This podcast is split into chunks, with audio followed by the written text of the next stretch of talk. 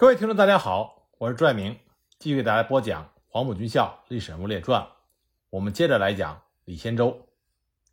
上次我们说到，李先洲入鲁，遭到了八路军的猛烈反击，损失了不少人。而这个时候，于学忠部开始部署李鲁。刚从华中治病返回的罗荣桓，在得知了这一情况之后，就将原来在东北军工作过的一些干部。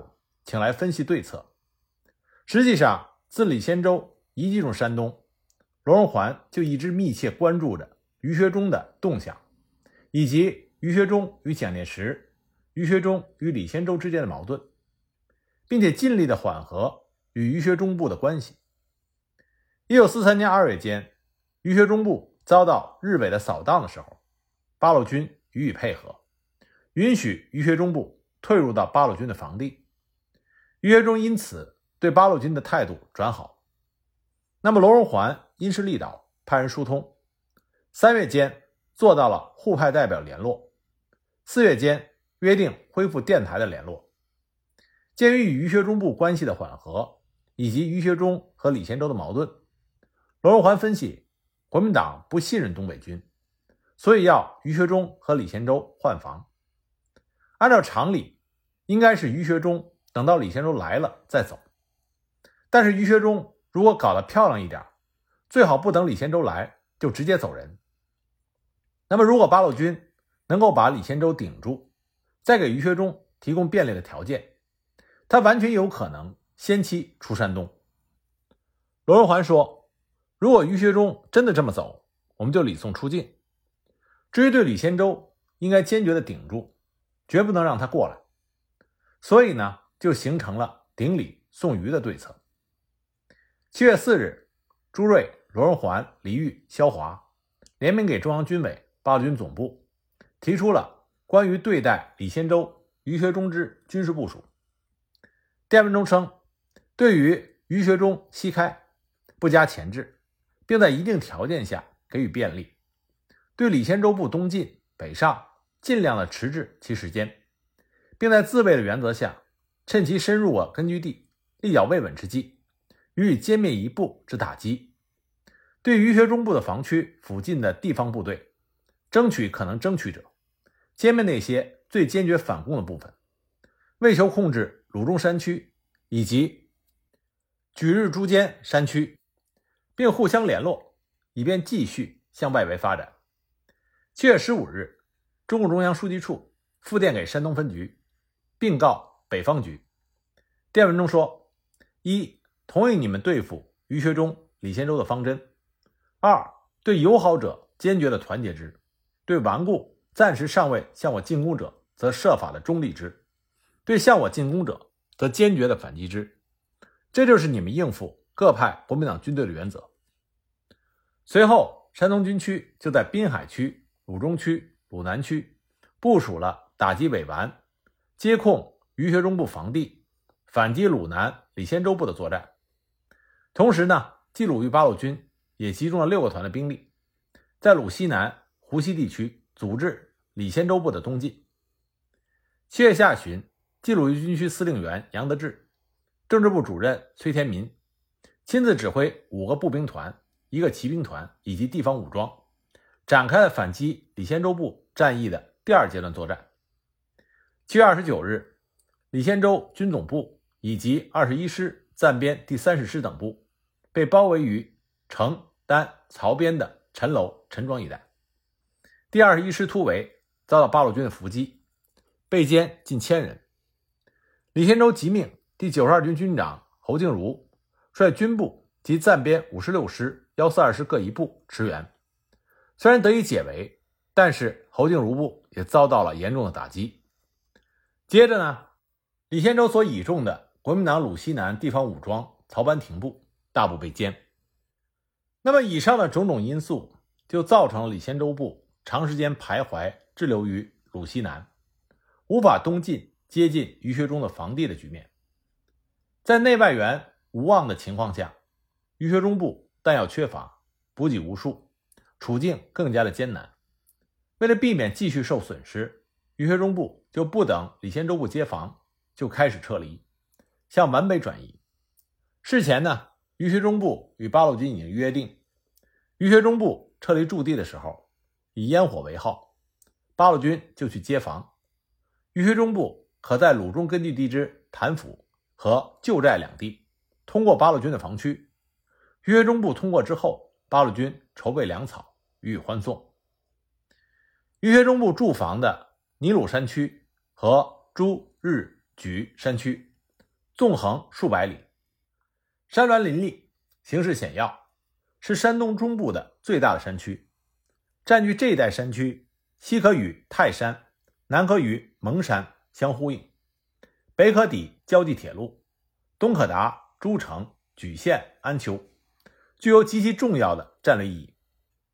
在这两块山区周围的伪军和顽固派，包括鲁山以南的伪军吴化文部，盘踞在诸城一带的伪军张步云部，安丘一带的利文里部，以及援助鲁南，后来转至到日莒公路以北的张吕元部等等，他们都对于这两个山区垂涎三尺，企图染指。为了抢先控制于学忠部退出的阵地，七月四日和十二日，中共山东分局军区命令鲁中区和滨海区的部队分别向尼鲁山区和朱日举山区大规模的进军。从七月中旬到八月上旬，同在日军支援下的张步云部、吴化文部和利文里部展开了激烈的战斗，基本控制了日举公路以北的朱日举山区以及。青泥公路以东，安举边区和青泥路以西的北尼蒙地区，这些原来东北军的驻地。那么新开辟的解放区面积达到了两千多平方公里。那么之后，山东八路军又把重点转向了南面的天宝山区和蒙山山区，寻求击退和歼灭进入该地的李先洲部。八月十三日到十八日。鲁南军区集中了主力第三、第五团以及地方武装一部，在天宝山区对刘春林部的侧翼进行了反击。那么，刘春林部虽然受到损失，但仍然越过了资阳临沂公路，进至费县以北，但又遭到了鲁中第二团的打击，只好退回到资林路南，盘踞在呼义以南的刘峪、长庄一带。此间。金浦路西的冀鲁豫军区也全力的反击李先洲部的主力。在这种局面下，李先洲部陷入了重重困境。进入山东之初的两万多人，到这个时候剩下的不到八千人，战斗兵减员半数以上，弹药已经消耗殆尽，有的轻重机枪只剩数十发枪弹，迫击炮也只剩下数发炮弹，官兵都害怕再有战斗。远隔在金浦路的刘春林，一日之内发数封电报告急。那于学忠西撤，经过微山湖的时候，在张土城附近的一个小村庄约见了李先洲。那么向李先洲就倾诉了在鲁南坚持抗战、背力艰辛的情况，说到将校卫级军官死伤有几个编制表，而他自己本人也有几次险遭不测。听完之后。李先洲也不免兔死狐悲，流露出悲观失望的情绪。其实，李先洲部的军官早就是信心不足，特别是在和八路军几次较量之后，大都对于八路军的夜袭以及伏击谈虎色变，对于企图逐步的鲸吞和蚕食八路军根据地的入鲁计划已经彻底失望。这个时候已经到了秋初，眼见着青纱帐时期将要过去。预期日伪军的秋季大扫荡也迫在眉睫，特别是庞炳勋的被俘，对李先洲以及军师长们更是一个晴天霹雳。李先洲部的高级军官，包括曾力主继续东进鲁南者，都信心动摇，主张早日南撤。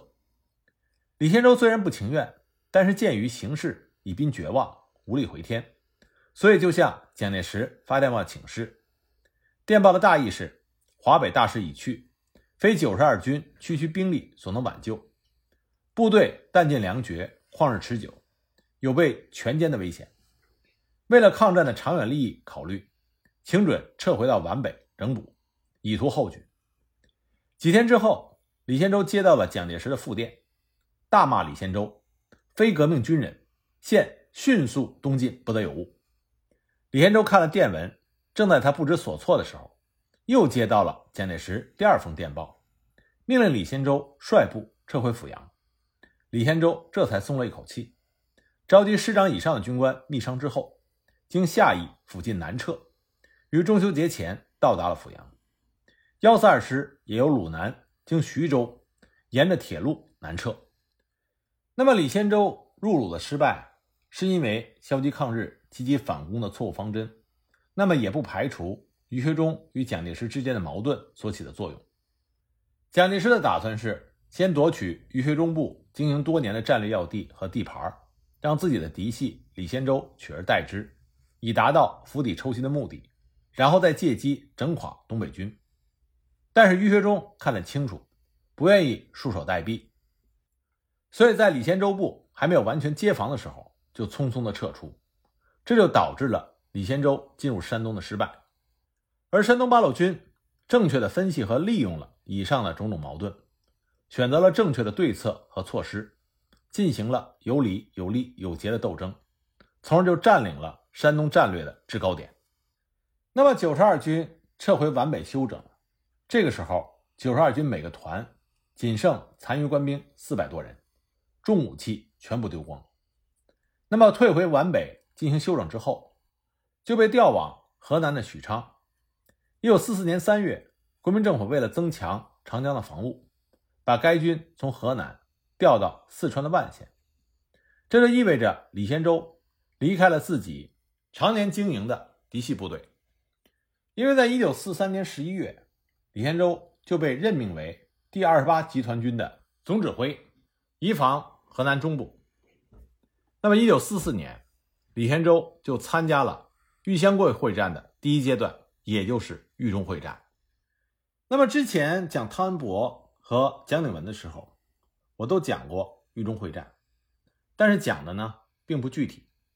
这里呢，我们就借着李先洲，给大家仔细的讲一下。豫中会战到底是怎么一回事儿？豫湘桂会战，尤其是豫中会战，一般在抗日历史里讲的和分析的并不详细。一般来说，豫中会战都是作为国军抗日不利的一个重要的证据。毕竟这是发生在一九四四年，抗日胜利的曙光已经出现在了地平线，可是国军却在豫中兵败如山倒，丢失了。河南的大片领土，这对于很多中国人来说，在感情上是无法接受的，所以很多人认为这是中国抗日的一个污点，所以不愿意去客观和仔细的分析这场会战。不可否认，豫中会战的失利有国军的主观因素，但是我们也不能忽视豫中会战它的客观形势。豫中会战是抗战中。空前的也是绝后的，为什么这么讲呢？因为日军出动的坦克装甲车高达了六百多辆，六百多辆日军的坦克装甲车的兵力是个什么概念呢？它已经超过了日本与苏联诺门罕战役的规模。而说豫中会战国军毫不抵抗，一溃千里，这是一种错误的说法。在豫中会战期间，国军打了很多。惨烈的战斗，包括许昌战役、洛阳战役，都给予了日军重创。许昌战役中，国军以许昌为中心激战了九天，师长吕公良力战殉国，副师长两个团长也殉国，整个师基本上拼光了。洛阳战役苦守了十八天，一个军仅仅突围两千多人，军长武廷林也差点死在城内。所以说，国军不战而逃，这是天大的冤枉。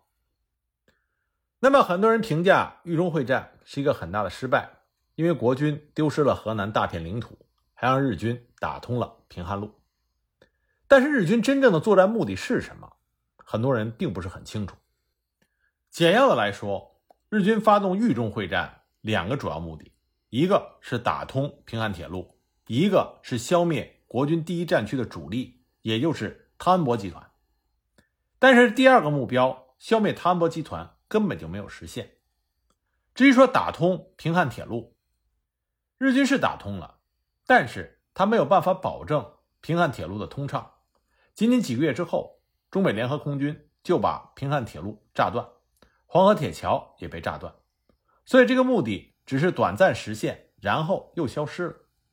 当然，日军占的最大的便宜就是占领了豫中的一大块地盘。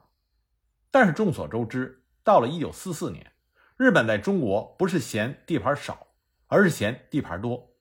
因为占领这些地盘需要日军额外的增加兵力驻守，而日军这个时候最迫切的是从中国战场抽调兵力，而不是要增加兵力。那就让我们来具体的看看豫湘桂会战和豫中会战。豫湘桂会战的出发点，实际上仅仅是因为。中美联合空军的日益强大。一九四四年开始，中美联合空军逐步形成了比较强的战斗力，开始装备了一些新式飞机，包括少量的 B 二十五中型轰炸机和 P 五十一野马战斗机。一九四三年十一月，日本的军方估计，中美联合空军有战斗机一百六十架，轰炸机七十架，其中约一百二十架部署在桂林等前线机场。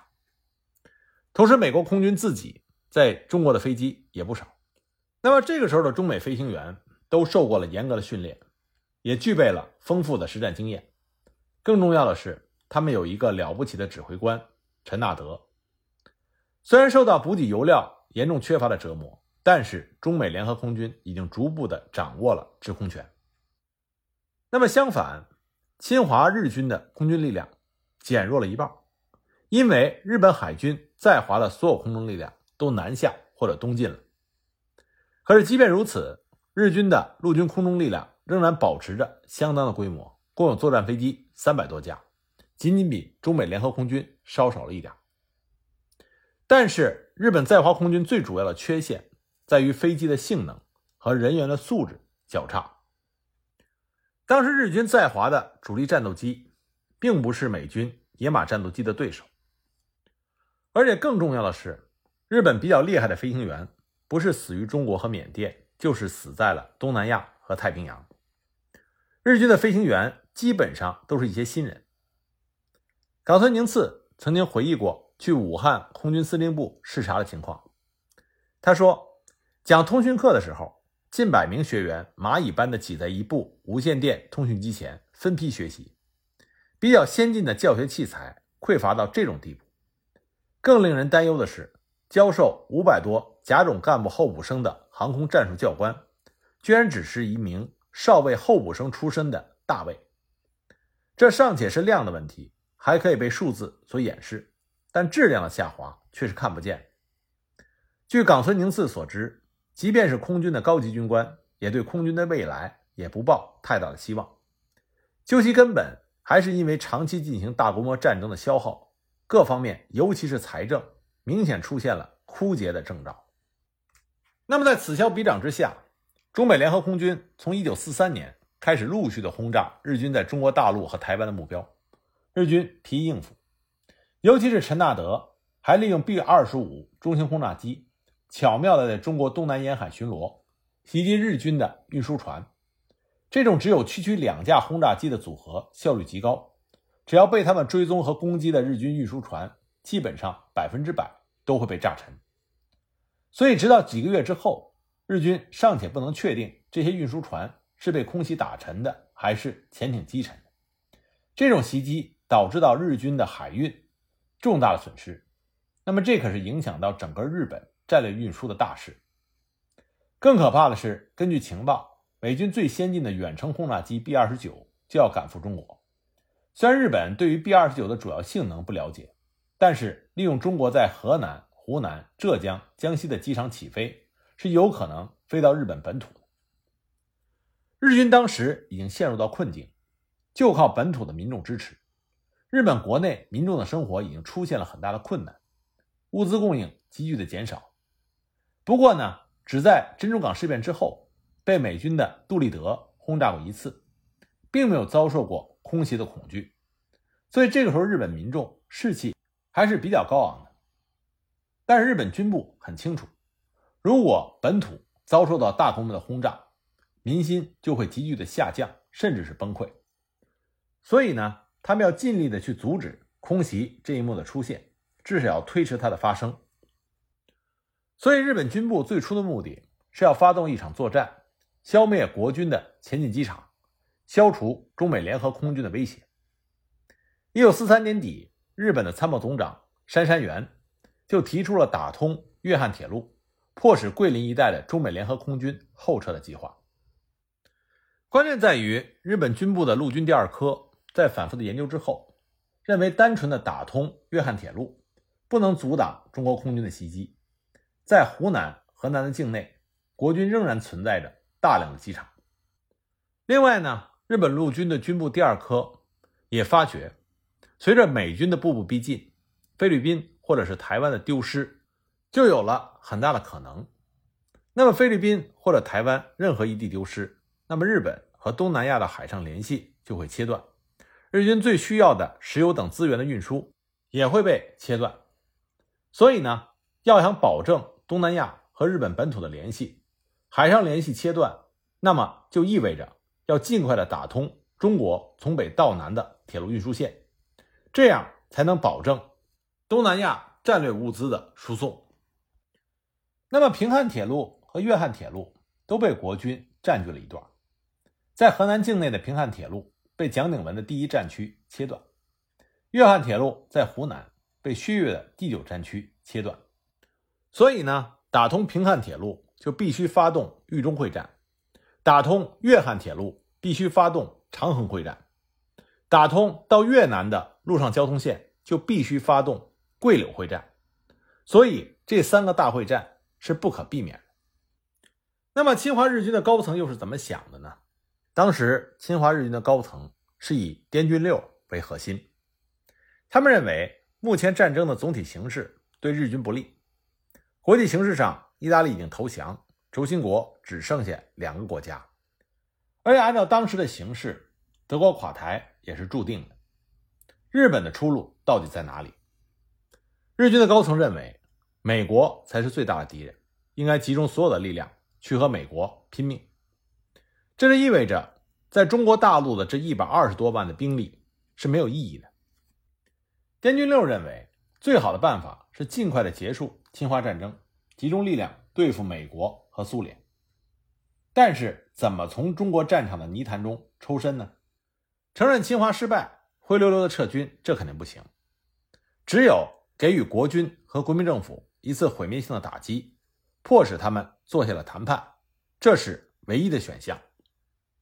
这就是所谓的一战解决中国问题的构思，已经有很多次了。但是当时国军的总兵力是二百九十万人，分为九个战区，依靠区区十多万日军，想要彻底的打垮国军，显然是不可能的。因为当时日军的机动兵力只有十多万。那么滇军六他的想法是，利用军部所谓打通大陆线的这个壳子，实际上寻机歼灭第一战区、第九战区和第四战区的国军主力，因为这三个战区都属于中国的主力战区。除了第四战区以桂军为主以外，另外两个战区都有大量的中央军部队。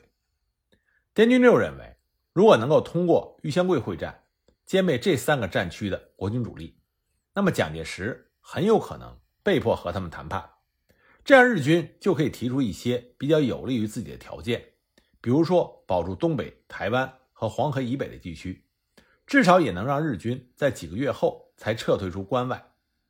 这样日军就比较有利了。正因为这种想法，滇军六一再的要求增加玉香桂作战的兵力。